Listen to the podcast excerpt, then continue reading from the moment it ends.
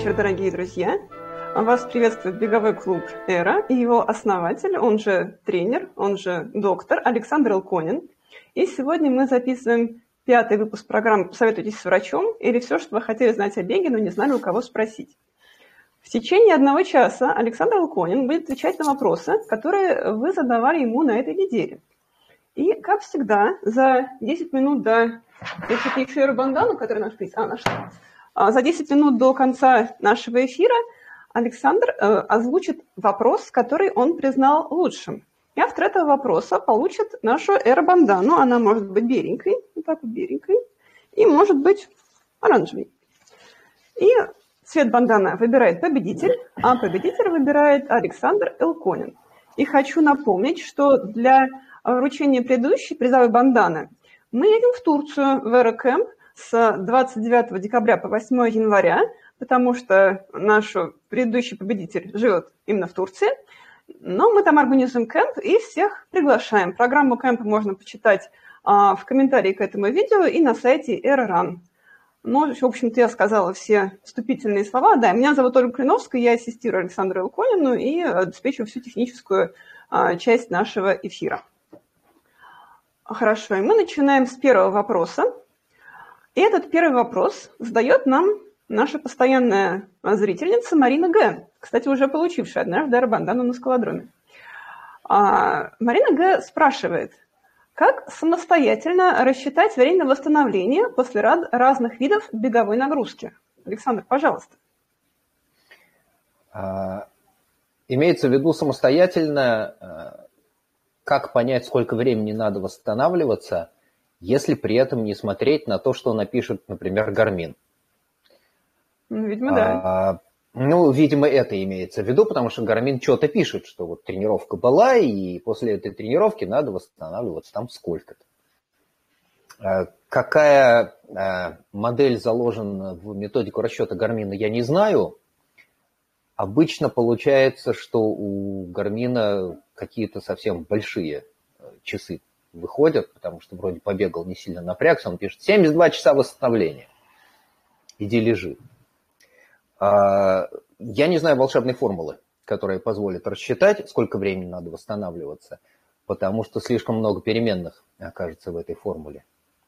Надо понимать, в каком состоянии заходил на тренировку, как эта тренировка зашла, насколько она была объемная и интенсивная – и какие есть возможности для восстановления, потому что иногда бывает, что вот ты с утра отбегал тренировку, а потом пошел работать, а работа тоже сопряжена там с какой-то психологической, физической нагрузкой, и в таком случае восстановление будет больше.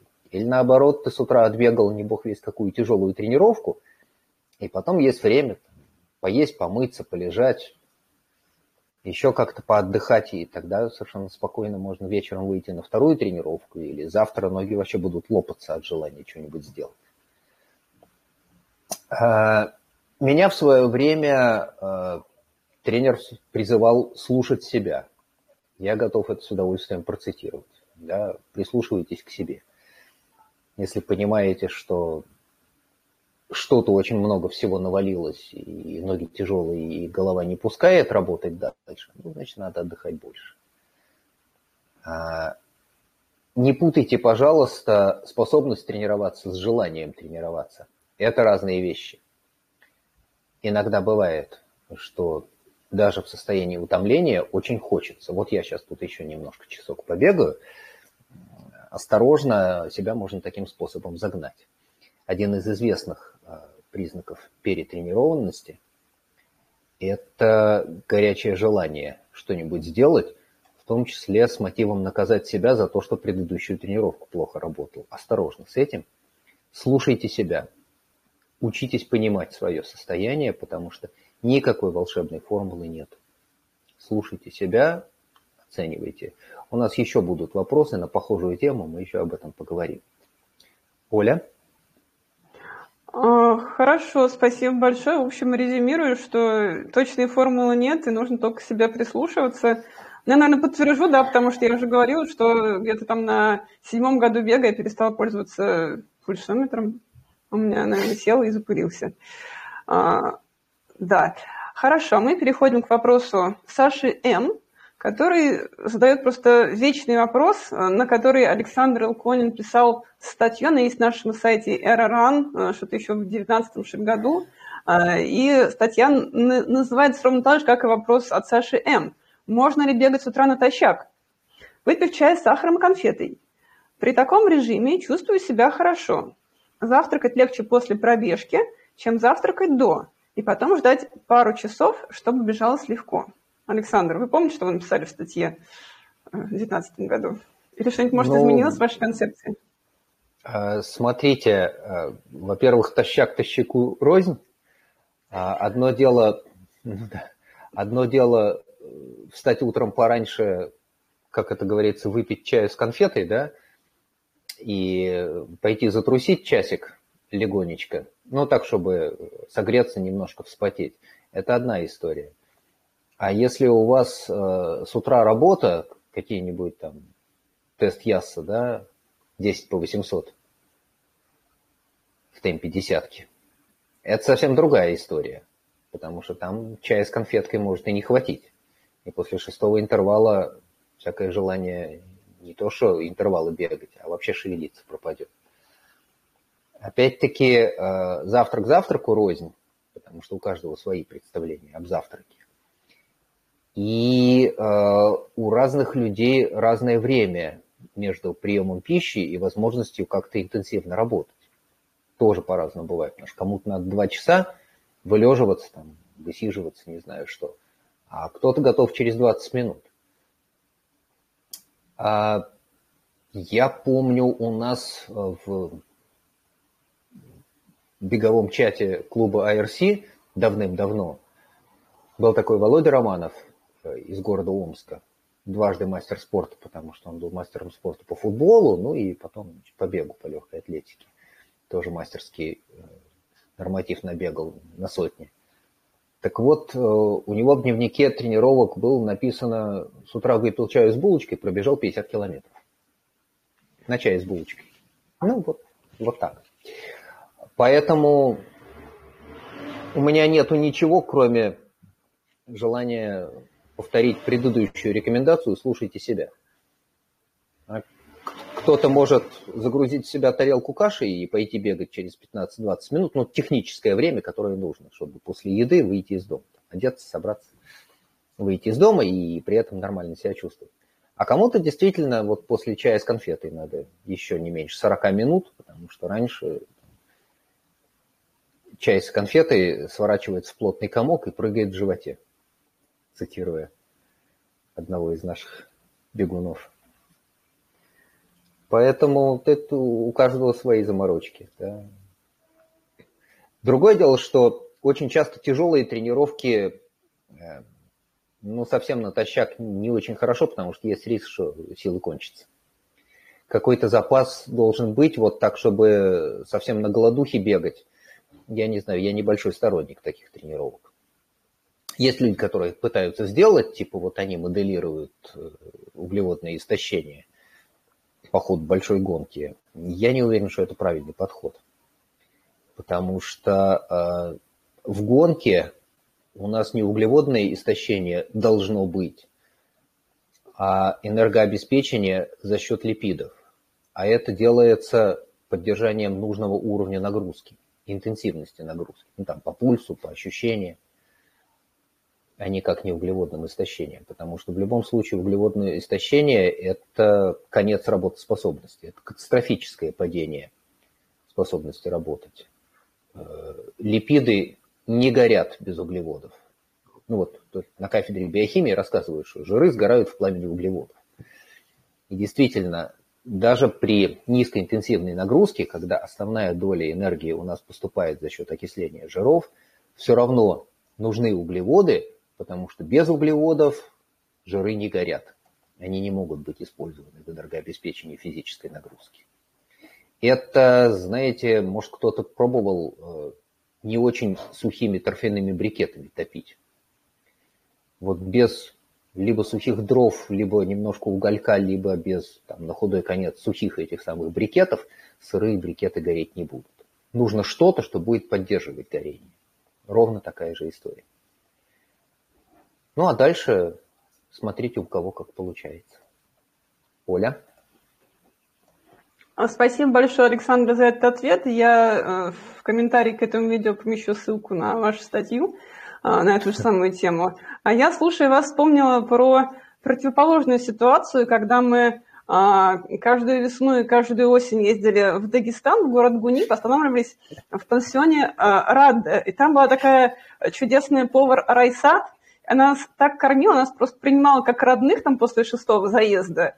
Вот. Она нас кормила как своих детей. И после а, ее завтрака было невозможно физически бежать, ну, ближайших два часа, а то и три. Поэтому хорошо, что нужно было сначала идти три, три часа вверх, да, этому еще можно было бегать на полный делать на полный желудок, да, а потом как-то вот через три часа это все рассасывалось, ну и как-то мы, как колобки, скатывались вниз. Вот. Так что даже не знаю, что в данном случае лучше, натощак или после завтрака от Райсат. Если Райсат нас смотрит, то большой привет. А, хорошо. А мы переходим снова к вопросу про еду. Удивительным образом в ноябре всех интересует еда. И вопрос задает Ольга К. Ольга К. интересуется. В ноябре бегать психологически почти невозможно. И все время хочется заедать стресс. А также холодно, и организм с целью теплоизоляции обрастает жиром и прибавляет 2-3 килограмма в месяц. Это получается 24 года.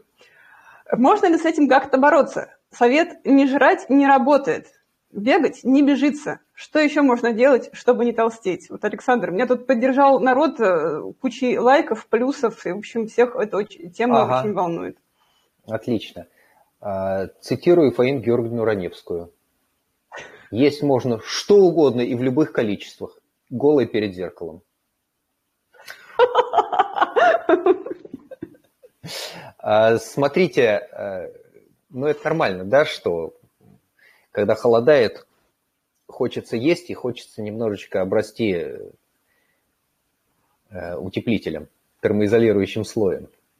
Это э, здоровая биологическая реакция. На мой взгляд, это предмет разговора с собеседником в зеркале. Я не знаю, что тут советуют. Действительно, вставайте перед зеркалом, договаривайтесь с собой. Ищите какие-то стимулы, мотивы, подходы, которые позволят это сделать. А, один из путей – это а, физически развести себя с холодильником.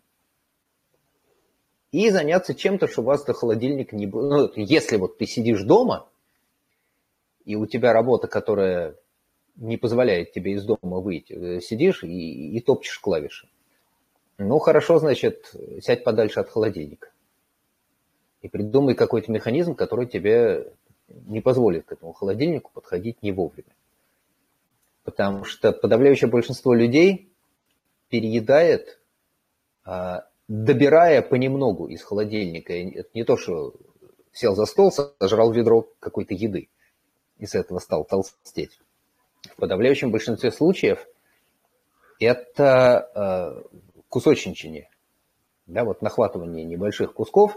Тут чаю попил с печенькой, потом еще что-нибудь схватил, потом случайно под руку попалась ведерко сладкого, и это ведерко, на удивление, быстро опустело, ну и так далее. Да? Все знают, как это устроено. Некоторые еще страдают от ночного дожора, тоже бывает. Да? Три раза не заглянув в холодильник, спать лечь невозможно. Ну, придумывайте себе механизмы, я это за вас сделать не могу. Но это всегда предмет договоренности с собой. Я не могу посадить вас в тюрьму и выдавать еду по расписанию. Или загнать, не дай бог, в, это, в армейские порядки, когда время приема пищи соответствует времени, в течение которого старшина выпивает стакан чая. А после этого ну, прекратить прием пищи, встать, построить, пошли вон. Ищите. Если кому сильно хочется ограничить себя в еде, люди находят эти мотивы. Как каждый из нас это делает, совершенно другой вопрос. И, ну, придумывайте. Творческое задание. Угу. Придумайте, как затормозить свой жор. А если его действительно надо тормозить, не исключено, что сработает другой подход. оставить тот аппетит, который у вас есть, потому что это, в общем, здоровая человеческая биология хотеть есть, и, наоборот, увеличить нагрузку. Ну, потому что чем больше сжигаешь, тем меньше остается, тем меньше можно отложить на потом. Выбирайте, что вам больше нравится. Ну вот. А, известно, что голод отступает. Во-первых, если ты занят делом, которое не дает тебе отвлекаться. А во-вторых, если у тебя в животе не совсем пусто, и это не пусто, желательно, чтобы было не слишком калорийно. А кто-то из э, моих бывших коллег говорил, что голод – это скрытая жажда. Попей водички. Некий объем в желудке, он уменьшает чувство голода. Это такой известный факт. А еще способ, которым я пользуюсь и всегда со всеми делюсь, я говорю, если чувство сытости обеспечивается среди всего прочего Э, растяжением желудка, ну вот механически, да, чувство голода уменьшается, когда желудок растягивается. Это так устроено. На растяжение желудка мы отвечаем уменьшением чувства голода. Э, так вот, э, несложно набить себе живот, при этом не сильно добавляя калорий. Слава богу, сейчас с овощами в магазинах все стало очень хорошо. Ну, стало быть, взять сырых овощей, нарубить себе ведро салата и, и загрузить его в живот. Все. Да, майонез к овощам не относится, сразу надо сказать. Он сильно жирный, и в этом основная проблема с майонезом. А, оливковое масло по калорийности равно подсолнечному, равно рапсовому. Никакой специальной пользы в оливковом масле в этом смысле нету. Так что имейте в виду да, хочется заправлять салат, подумайте, чем вы это будете делать. Потому что любое масло – это 9 килокалорий на грамм. Оля? А, спасибо, Александра. Пока вас слушала, придумала бизнес-идею, э, как, э, как сказать-то, бороться с а, unlimited доступом к холодильнику. Нужно на холодильнике вешать электронный замок так, чтобы а, его открывать с телефона, допустим, мужа или какого-то контролера, да, и вот, допустим, mm-hmm. сидит девушка дома с холодильником, а холодильник на замке, да, вот она звонит мужу, дорогой, я же целый час не ела, открой, пожалуйста. Он такой, нет, жди еще. Он ну, не ешь. Я уверена, что именно так вы ответите. А, хорошо.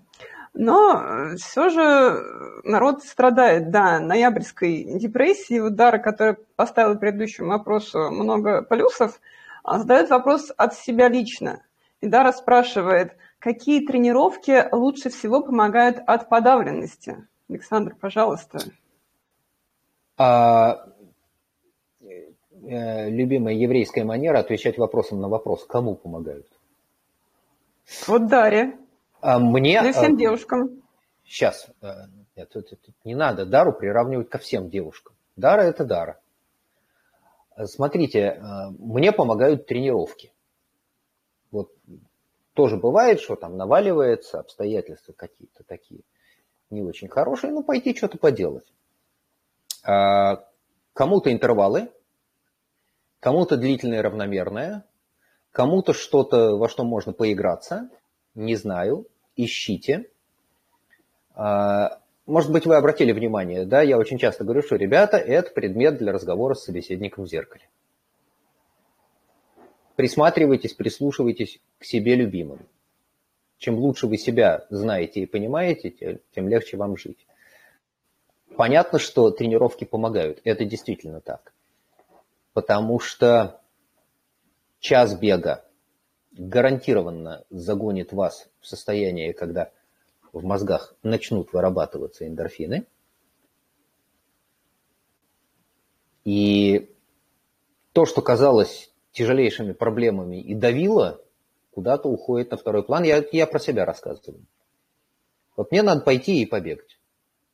Где-то в районе аэробного порога. Ну, то есть темпа марафона и у меня проблемы сползают. То есть они по-прежнему остаются, да, и они никуда не денутся от того, что я пойду этот час. У меня меняется отношение. меня это перестает угнетать.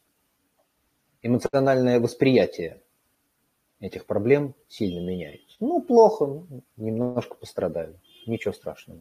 Я от этого не умру. А, ищите то, что помогает вам. Биохимия известная. Известно, что длительная равномерная нагрузка или длительная нагрузка, перемежающаяся, полегче, потяжелее.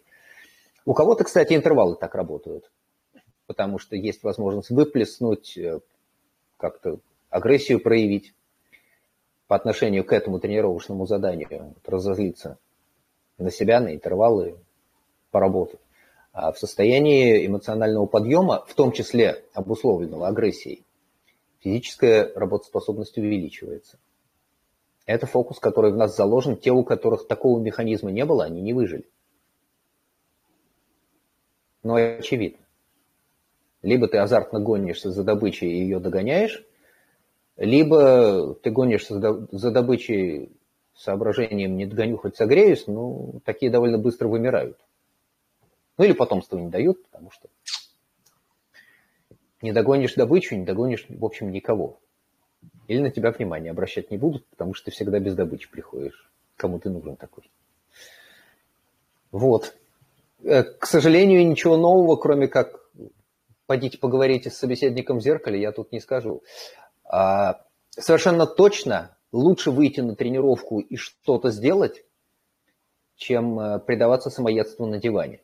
Это вот гарантированно так даже если приходится спускаться на какие-то ухищрения, выгонять себя, выпинывать, выманивать на улицу, выйти на тренировку, начать что-то делать, Бог даст развеяться. Вот жизнь налаживается по ходу движения. Лежа на диване лучше не сделается. Оля? А, большое спасибо, Александр, за этот ответ. Я припоминаю, что я в 2019 году выступала с мотивирующей лекцией No Human is Limited, и от имени себя Эриуда Кипчоги, простите, давала а, похожий совет, что, мол, если у тебя все плохо, пойди займись каким-нибудь делом. Кстати, эта запись а, моего выступления 15-минутного также висит на нашем канале в YouTube Эроран. Хорошо. А тем еды просто вот сегодня не а, сходят с повестки дня. И еще один вопрос про еду. А что у нас в чате творится? Просто там обсудили все, все меню на много дней. А, хорошо. Давайте перейдем к вопросу Александра К., который спрашивает. Почему периодически в процессе тренировок начинается дикий жор? Александр, у тебя хоть в процессе тренировок, а у меня без тренировок дикий жор не прекращается. Это я от себя комментирую. А, читаю вопрос дальше. Иногда хочется есть каждые 3-4 часа. Как соблюсти баланс калорий в таком случае? Александр, пожалуйста, как теперь не есть человеку, который тренируется, но хочет есть? Раньше отвечал человек, который не тренируется и ест. Сейчас, наверное, вопрос полегче. Ну, дикий жор – это тоже нормальная реакция, потому что бежишь, тратишь энергию, организм на это отвечает здоровым чувством голода. Слава богу. А если хочется есть каждые 3-4 часа, ну, конечно, зависит от объема и интенсивности тренировочных нагрузок, но это более-менее нормально. Да, 3-4-часовой интервал с появлением чувства голода. Это, это нормально, это правильно. Больше 5-6 часов э, сидеть не жрамши, ну, просто плохо. Некомфортно делается. Хоть чего-то перехватить надо. Э, соблюсти баланс калорий в таком случае, ну, подробите себе приемы пищи. Оставить их там каждые три часа, но подробить, то есть на каждый раз оставить себе поменьше. Не исключено, что чая с бананом хватит. Не обязательно устраивать себе обед из трех блюд, не включая компот. Три-четыре раза в день. Но сделайте символический перекус. Подумайте над тем, опять-таки, сколько калорий влетит в составе этого перекуса. Яблоко, банан, овощ, пожалуйста. Если это там, пришлось на время обеда, ну, начните этот обед, опять-таки, с ведра салата. Потому что это способ набить живот и съесть поменьше калорий. Если стоит задача ограничить себя в калориях, она такая не всегда есть. Потому что время от времени встречаешь людей, которым, наоборот, неплохо бы добрать немножко массы, желательно мышечной. Но для этого надо тренироваться и есть. Есть и тренироваться. Мясо, оно нарастает от того, что ты что-то ешь и при этом тренируешься. Если ты что-то ешь и при этом не тренируешься, тоже нарастает, но, увы, не мясо. Эх, мышцы плохо растут и очень быстро уходят. Жировая ткань ровно наоборот. Уходит плохо. Зато в качестве запаса откладывается без проблем. И с годами, когда мы там, взрослеем, тенденция к наращиванию жировой массы, она делается у подавляющего большинства людей выраженной. Зрелость, она проявляется тем, что увеличивается авторитет. Он в чем должен выражаться? Ну, вот в некоторых внешних признаках тоже. Поэтому так. Пожалейте себя, ешьте каждые 3-4 часа, подумайте, что к вам попадет внутрь эти самые каждые 3-4 часа. Если стоит вопрос соблюдения баланса калорий, ну, значит, соблюдайте его.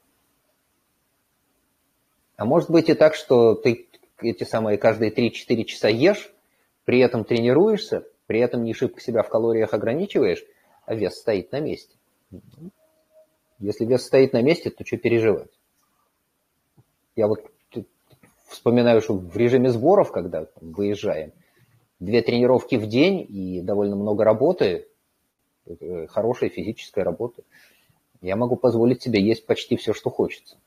При этом себя хорошо чувствую и вес не растет. Другое дело, что вернувшись со сборов и переключившись в городскую жизнь, когда интенсивность физической нагрузки не такая большая, а объем ее существенно меньше – вот тут приходится себя ограничивать, и бывает трудно. Потому что аппетит-то остался оттуда, с гор. Есть по-прежнему хочется, а, а уже нельзя, потому что я не сожгу столько. Какие-то ухищрения приходится придумывать. Чем-то себя занимать, э, как-то играться с рационом, чтобы там было поменьше калорий. Я их не считаю, но так вот на глаз прикидываю, ну, там, два раза в неделю на весы, ну, посмотреть в зеркало, если есть сомнения, взять сантиметр, посмотреть, окружной стадии. Собственно, три инструмента, которые нужны для того, чтобы нормально понимать, чего у тебя с массой тела и как эта масса тела соотносится с телосложением. Весы, сантиметры, зеркало. Все. Уверенно рассказываю, потому что когда вчера, что ли, статью писал об этом. Я не сторонник счета калорий, а может быть, еще об этом будет разговор, но скажу сразу, чтобы не забыть. Я не сторонник счета калорий, потому что э, это довольно затратное мероприятие, э, занудный учет, не все к этому способны. Мало того, даже когда люди это делают, в условиях эксперимента оказывается, что подавляющее большинство людей, которые считают калории, э, сильно их себе не досчитывают. По разным причинам. Но жизнь устроена вот так. Это просто в специальном исследовании проверяли, а, насколько люди корректно считают свои калории. Подавляющее большинство свои калории не досчитывают. Поэтому, ну, что считать, если и так все понятно. Вот без этих ухищрений со счетом калорий и старательным занесением в дневник каждой ложки йогурта обезжиренного, и так понятно. Два раза в неделю встать на весы, посмотреть в зеркало, если есть сомнения, достать сантиметр, посмотреть, что там в окружности талии. Хочется снижать вес, значит, окружность талии должна уменьшаться. В подавляющем большинстве случаев. Ну и вес, соответственно, будет ползти вниз, если надо снижать массу тела. Оля? А, большое спасибо. И э, мне кажется, этот ответ э, на вопрос Ольги, то есть меня, был а, даже более полезным, чем предыдущий ответ. А я сделаю такой переход к следующему вопросу. Вот только что Александр упомянул про статью, которую он вчера писал. Он действительно писал для сайта чемпион.ком, куда он ну, где-то два раза в месяц что-нибудь пишет по их запросам.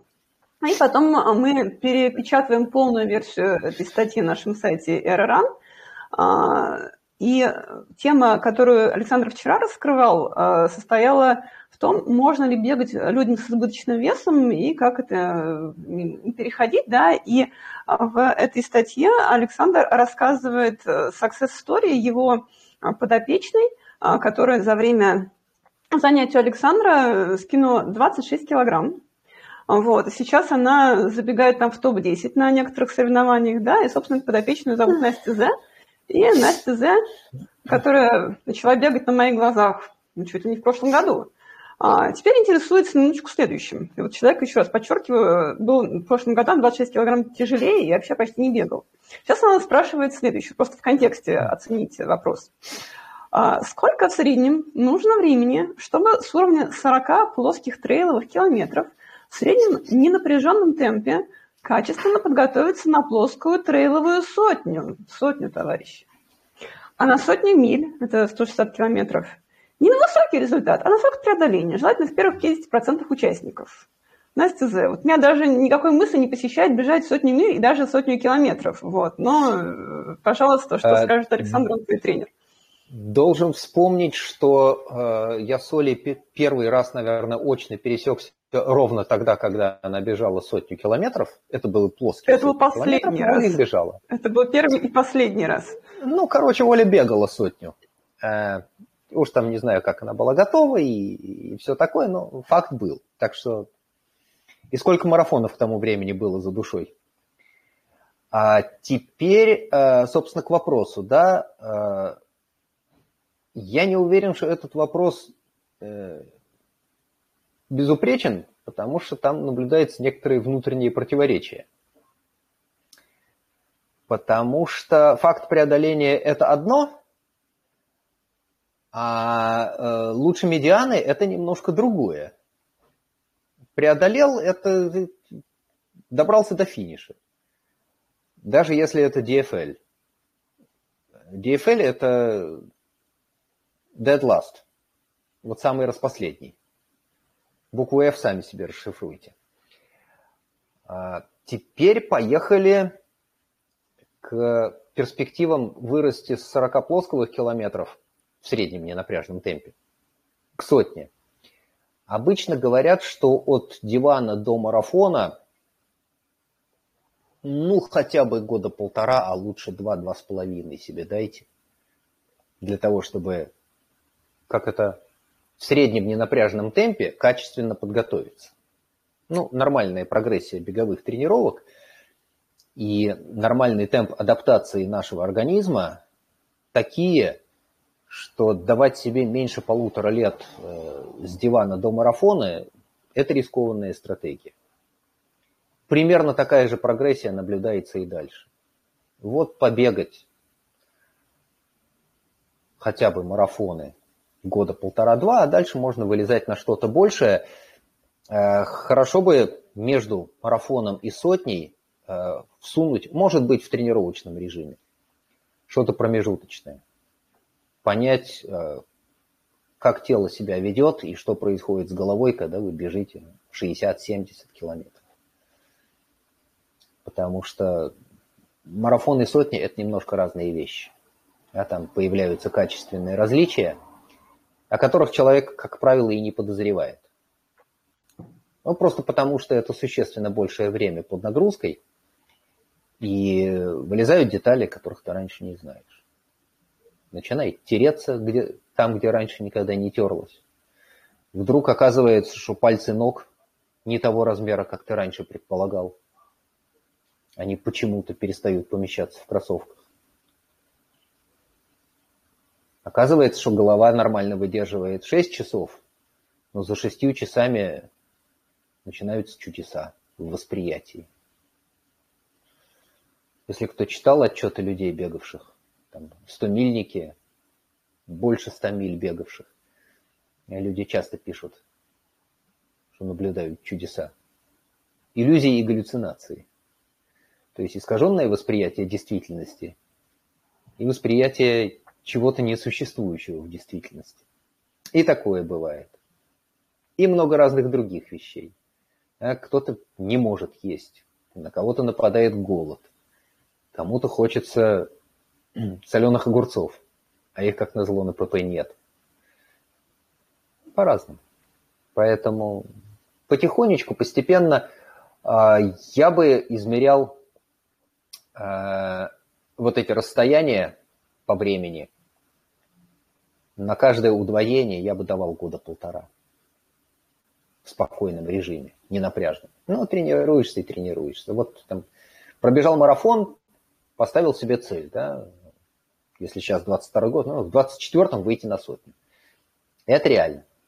Если ставить себе цель к следующему лету выйти на сотню, гораздо более напряженный режим. И не исключено, что придется форсировать тренировочный режим, и оно рискованно. Это не значит, что невозможно. Я видел людей, которые за полгода в сотню вписывались. Но вы же понимаете, что на каждого такого успешного есть полтора десятка неуспешных. Просто мы этих историй не знаем. Оно так и называется, ошибка выжившего, да?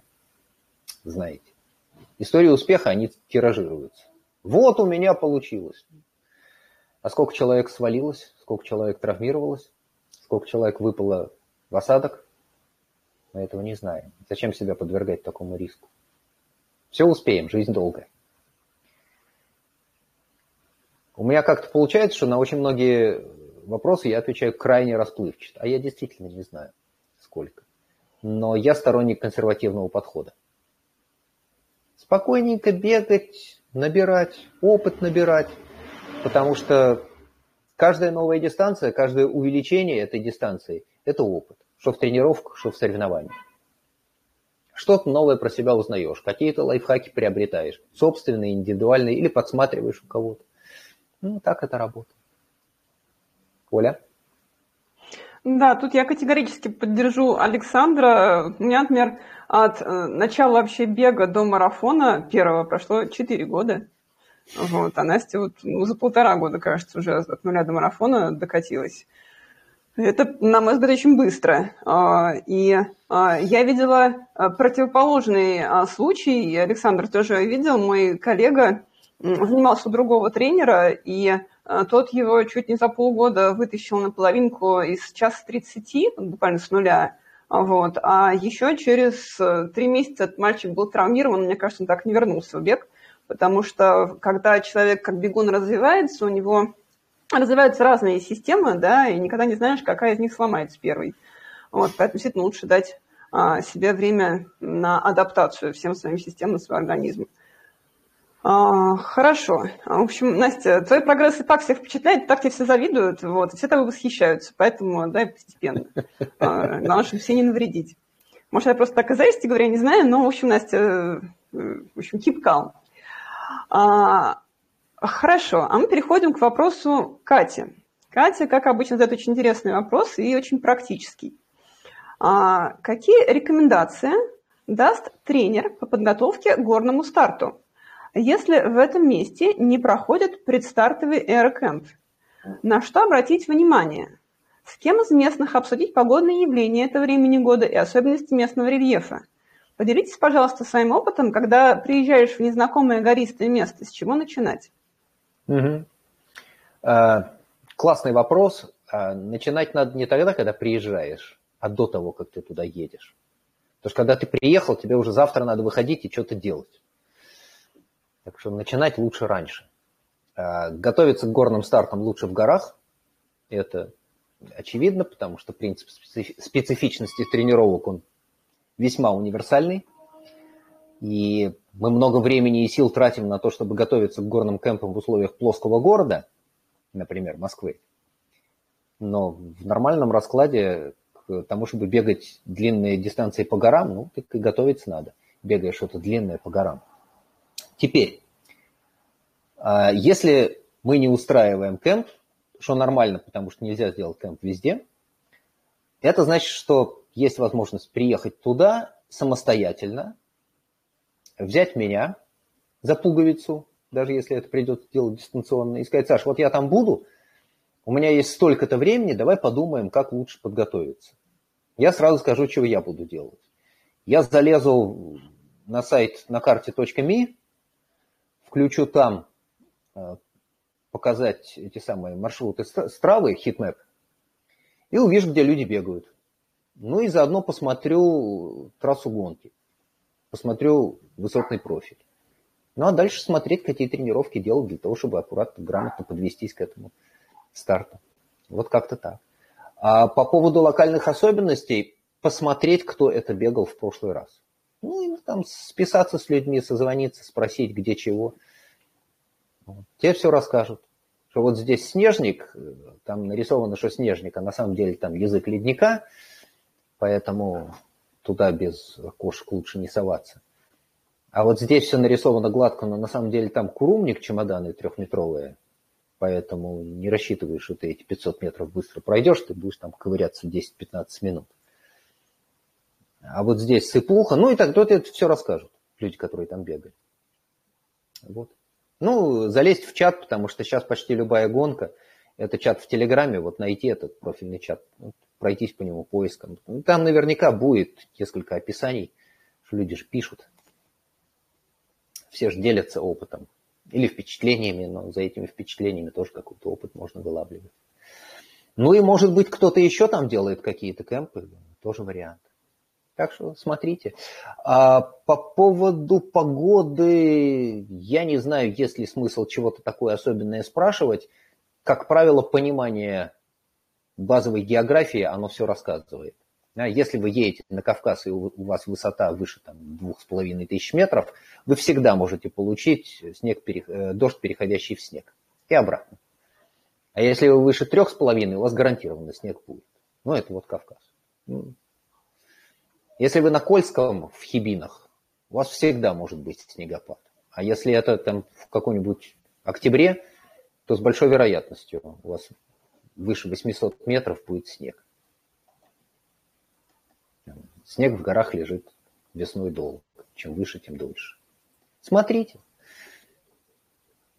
Школьной географии обычно хватает. Ну, если не хватает школьной географии, опять-таки, Поспрашивайте людей, которые там были, там, кто в какой сезон был и что они при этом видели.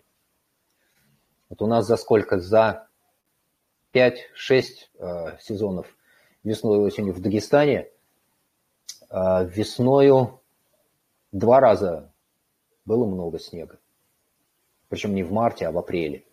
Ну вот снегопад.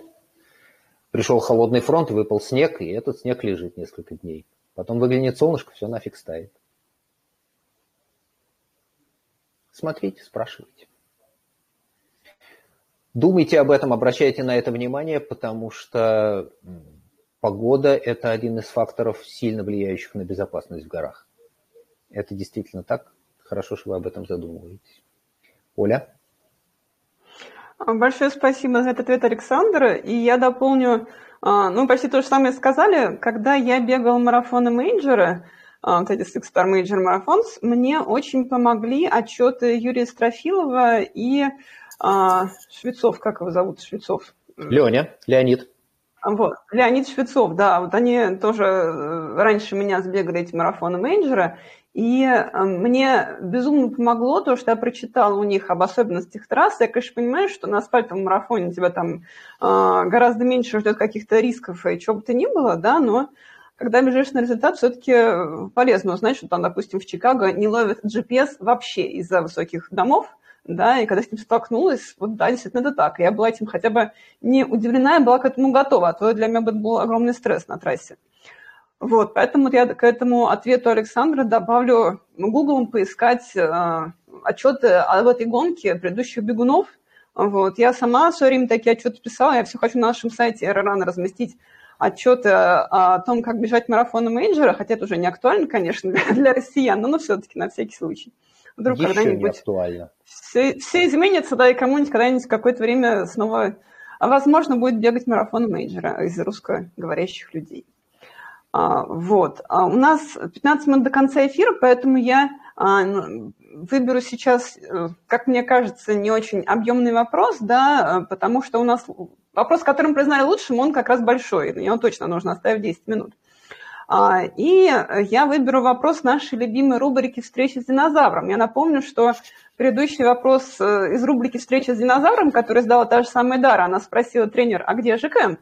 а, привел к тому, что мы организуем кемп в Турции, в Кемере с 29 декабря по 8 января. Вот тут мы все встретимся с динозавром, он же тренер, он же доктор, он же Александр Луконин. А вот. А в этот раз я, кстати, не понимаю, почему вопрос называется... Почему Александр его категоризировал как встреча с динозавром, вопрос звучит буквально так. За карьерой каких бегунов сейчас стоит следить? Спрашивает нас Дара. Александр, пожалуйста. Угу. Традиционный еврейский ответ. Для чего? Чтобы что? А, смотрите, если вы следите за чьей-то карьерой, ну, следите дальше там. Кто-то за Искандером следит, кто-то там за Степаном Киселевым, кто-то не, не, не знаю, кто за кем. Да, ну, выберите себе человека, который вам интересен, и следите за ним. Я, честно говоря, не особо слежу, как это называется, за карьерой кого бы то ни было. Э, есть люди, которые представляют интерес. Там. Смотришь, чего и как бегает Кипчоги, да. Ну вот, большое спасибо Василию Парникову, потому что он тщательно отслеживает каждый шаг э, якобы Инги Бритсона. Действительно. Ну вот, да. Ну, наверное, какой-то интерес представляет Джека Пчелинова.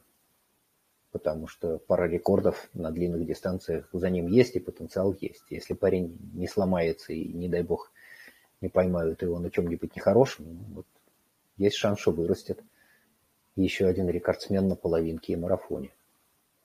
Смотрите, поймите, для чего вам это надо. А кто-то, наоборот, э, ищет не людей, которые какие-то сверхдостижения выдают, а людей, которые своими действиями, своими разговорами об этих действиях ну, мотивируют. Ну, пожалуйста, там, Искандер какой-нибудь, который шага не вступит, чтобы об этом все не узнали. Он любит об этом рассказывать. Чего, как, почему, что он при этом чувствовал. Его это, видимо, вдохновляет, ему нужно вот это ощущение сторонней вовлеченности. Кому-то это совсем не нужно. Дело ваше. Выбирайте, за кем хотите следить. Оля? Ну, насчет Искандера э, я скажу, что а, тот факт, что он в Инстаграме пишет о том, как он готовится к гонкам и что он чувствует, когда их бежит, э, не знаю, мотивирует ли его, но реально мотивирует очень многих э, бегунов-любителей, да, и я думаю, что он это знает, и он осознает, что он такой ролл-модел для многих бегунов, да, их вдохновителей, и ну, реально чувствует в этом свою миссию. Огромное ему спасибо за то, что он это делает. Я надеюсь, что он и в Португалии будет продолжать дальше какую-то вот такую свою вдохновляющую деятельность. А, хорошо. А, у нас остается 12 минут до конца нашего эфира, но я думаю, что ответ, э, который последует сейчас, он будет очень объемным, поэтому я предлагаю сейчас прямо к нему и перейти. Александр, пожалуйста, озвучьте нам вопрос, за который его а, задаватель, его автор получит бандану либо беленькую, либо красненькую, ну, оранжевенькую, вот так вот я делаю в эфир Zoom. Вот. И, пожалуйста, Александр, а, расскажите, кто этот человек и что он спрашивает. Ну и самое главное, что вы ему отвечаете. А, вопрос пришел со стороны, его задала Нора. А, вопрос такой. Подготовка на 21 и 10 на результат по асфальту, возможен рельеф на трассе. Как уравновесить ОФП и бег в горку с периодами тренировки? То есть в базовом периоде понятно, что можно делать много всяких упражнений, но потом ближе к соревнованиям есть мнение, что бег в горку снижает скорость. Также и сам бег в горку может быть разным, к минимум три... Ну, давайте я это все не буду дочитывать, чтобы сэкономить время. Смотрите. А, первое. Не, постойте, вы... Ну, это нужно дочитать, чтобы люди понимали, о чем человек спрашивает. Это без, без контекста ага, непонятно, ладно. что человек вы отвечаете, спрашивает. поэтому дочитайте. Окей, человек спрашивает. А, может быть разный вариант бега в гору. Три типа. Первое, медленно и долго имеется в виду длинная горка. Ну, я так понимаю, что длинная горка – это подъем по Косыгину. От устья Сетуни до Смотровой. Вот это самая длинная горка в Москве, что я знаю, два с лишним километра. И все в горку. Так вот, медленно и долго, при этом спуск шагом, чтобы не бить колени. Второе, то же самое, но спуск бегом, расслабленно и достаточно быстро скатиться с горки – Третье – быстрое забегание в горку, интервалы. Окей, поехали. Смотрите. А, целевые дистанции 10 и 21 на результат по асфальту. Стало быть, у нас техника гладкого бега и специальная тренировка, связанная с техникой бега вниз на плохом покрытии и неудобной тропе, нас это не волнует. У нас гладкий бег, у нас чистый асфальт, все хорошо. А как уравновесить ОФП и бег в горку в периодах тренировки? ОФП – это общая физическая подготовка. Она у вас дополняет основную нагрузку, то есть беговые тренировки. И она идет фоном. Понятно, что объем ОФП будет, может снижаться, когда у вас пиковая беговая нагрузка. Ну, потому что ни сил, ни времени уже не хватает на эту общую физическую подготовку. Как-нибудь 3-4 недели можно без накачивания пресса обойтись. Кубики за это время никуда не денутся. И лишним жиром не обрастете. Нагрузка большая. Если имеется в виду специальная физическая подготовка, то есть, например, силовая работа, которая необходима для того, чтобы уверенно чувствовать себя на рельефе, ну, например, московский марафон. Трасса московского марафона, она весьма рельефная. И опыт показывает, что люди, которые не пренебрегают силовой подготовкой в категории СФП, специальная физическая подготовка, гораздо лучше проходят эту дистанцию. Вот совсем плоский идеальный марафон типа Лондона или Берлина, который блин-блин, можно прокатить, наверное, и без э, специальной силовой. А Москву без бегания в горку, ну, на хороший результат я бы не целился. Точнее так, для того, чтобы идти к хорошему результату, например, на московском марафоне с его рельефом, я бы обязательно включал специальную физическую подготовку, силовую работу, в том числе бег в гору. Сколько у каждого свои потребности, потому что у кого-то и так есть достаточный уровень силовых показателей, и есть специфическая мышечная выносливость, силовая выносливость, то есть способность долго работать в субмаксимальном режиме, не теряя эффективность. Да, определение такое силовой выносливости. А, а кому-то надо наращивать это качество. Не исключено, что параллельно придется увеличить и абсолютную мышечную силу, а может быть даже и мышечную массу, особенно вот специфически, да, подкачать мышцы ног, если ножки тоненькие, мышцы маленькие.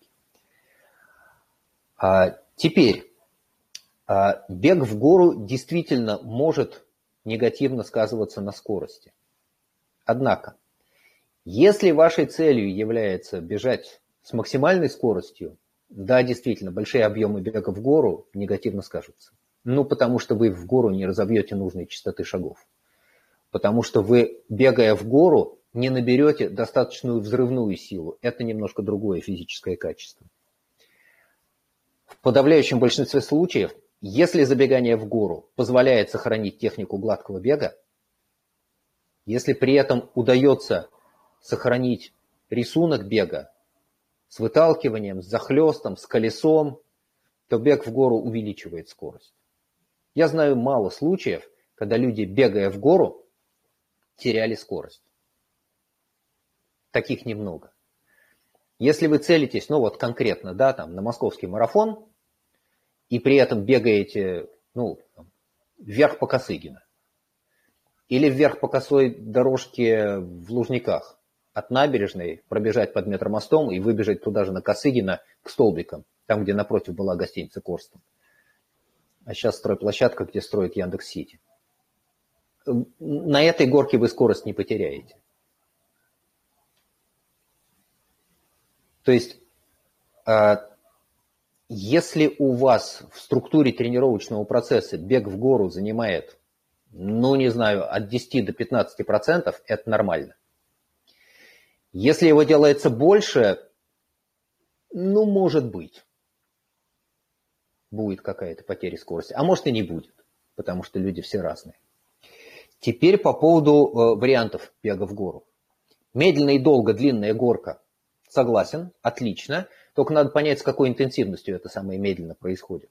Да? Если вы готовитесь к марафону, у вас основной объем специальной нагрузки, то есть нагрузки с интенсивностью, с которой вы будете работать в соревнованиях, Это аэробный порог. Это верхний предел разговорного темпа. Это та интенсивность нагрузки, с которой вы побежите марафон. И что вы в горку бежите, вы тренируете способность работать в этом самом режиме. Вот там последний подъем на трассе московского марафона э, на Лубянку. И он тяжелый. Потому что все уже офигели и уже прошли по бульварам, и это тоже тяжело.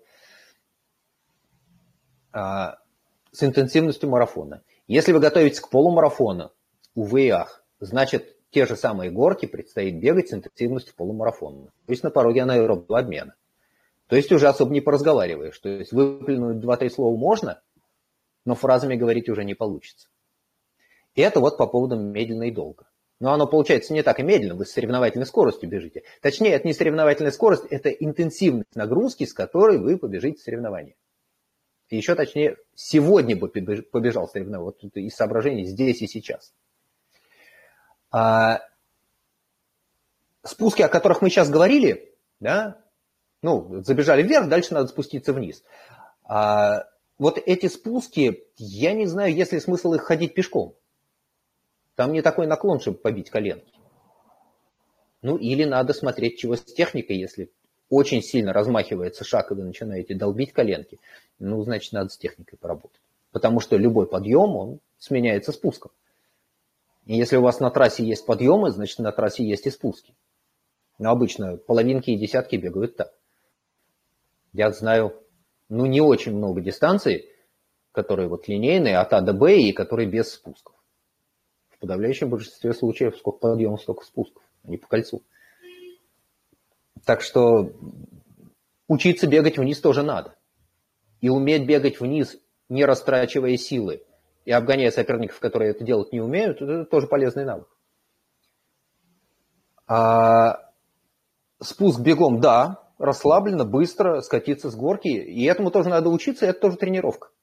И есть просто вот упражнение, да, бегаешь вверх, бегаешь вниз, бегаешь вверх, бегаешь вниз. Чтобы не убивать себе ноги, да, не убивать себе коленки и, качать ноги, и чтобы мышцы эффективно работали в выступающем режиме, потому что в беге вниз выступающий режим является очень э, значимым компонентом, определяющим потом утомление и способность работать, забегая в очередную горку. И, наконец, э, быстрое забегание в горку, они же интервалы, да, действительно, они работают. И интервалы здесь можно рассматривать в нескольких качествах. Во-первых, это средство развить силовую выносливость, то есть способность мышц работать в субмаксимальном режиме, не теряя эффективности. И это тренировка, которая в первую очередь направлена на развитие конкретных мышц, ну вот передней поверхности бедра, ягодичных, задней поверхности бедра, и икронож, чтобы доталкиваться носком и эффективно не терять длину шага, несмотря на то, что это подъем. Это во-первых. Во-вторых, это большая интенсивность нагрузки, которая заставит сильно колотиться сердце, заставит вас глубоко и часто дышать. И это способность работать в режиме гонки. При этом вы не будете разгоняться до той скорости, с которой вы побежите гладко в гонке. Но интенсивность нагрузки будет большая. И это тренировка сердечно-сосудистой системы. Ну и немаловажно понять, что бегая интервалы в горку, вы себе еще и по голове настучите потому что это мучительно на последних интервалах заставлять себя работать и не терять шага, держать частоту шагов, держать амплитуду движений, толкать себя вверх. Это хорошее средство психологической подготовки. Сколько нужно каждому, только индивидуально можно решить. Здесь нет общего рецепта, который вот можно открыть книгу и прочитать. Возьмите столько всего, столько ну, так не работает. Надо смотреть на человека, надо понимать, где у него сильные места, где слабые. Я надеюсь, я смог это как-то объяснить, но вот у меня представление вот такое. Спасибо, это был очень интересный вопрос, потому что как ты пишешь план и думаешь о человеке, да, вот представил себе человека, ага, понятно, этому человеку надо вот так. Почему, да, черт его знает. Шаманство и алхимия. Я многих тренеров спрашивал, я спрашивал Швецова, вот, Леня, а как ты это делаешь? Я спрашивал Монастырского, а как вы это делаете? Ну, тут, тут все говорят, в общем, примерно одно и то же. Ну как, ты, ты смотришь на человека и понимаешь, что ему надо. Вот как-то так. Оля? Большое спасибо, Александр, за этот развернутый ответ. Я прошу Нору связаться со мной. Я вижу, что нас Нора смотрит сейчас в прямом эфире. Вот, связаться со мной и рассказать, во-первых, какой цвет банданы э, Нора предпочитает, а второе, где ее искать. Вот мы тут шутили, что после того, как мы вручаем Саше Кэ бандану в Турции, куда мы всех вас приглашаем также с нами в кемп, да, вот теперь Александру интересно где-нибудь найти бегуна в Новой Зеландии, потому что там еще не бегал. Вот, поэтому сейчас не бегаю, где же захочет Нора получить бандану. Вот. А мы на наш эфир заканчиваем. Я еще хотела сказать одну вещь. Когда вы задаете вопрос, пожалуйста, а, подписывайтесь. Вот я сегодня получила очень интересный вопрос из области спортивной психологии, и, к сожалению, человек не представился, а очень хотелось бы его на следующей а, встрече задать. Поэтому, пожалуйста, вот кто спросил про спортивную психологию, тот представьтесь. А, хорошо, мы в эфире были час, мы сторонники соблюдения регламентов, поэтому огромное спасибо всем, кто был с нами в прямом эфире, спасибо всем, кто послушает нас в записи на YouTube. Запись я выложу уже завтра утром, в воскресенье. Вот. И, конечно, большое спасибо Александру за то, что отвечал на а, вопросы. И ждем всех в следующую субботу в то же время 20 часов по Москве, 19 часов по Хайфе. И, пожалуйста, задавайте свои вопросы, чтобы Александру было о чем рассуждать, а вам было о чем слушать. Всем огромное спасибо и всем пока. Всем пока, счастливо.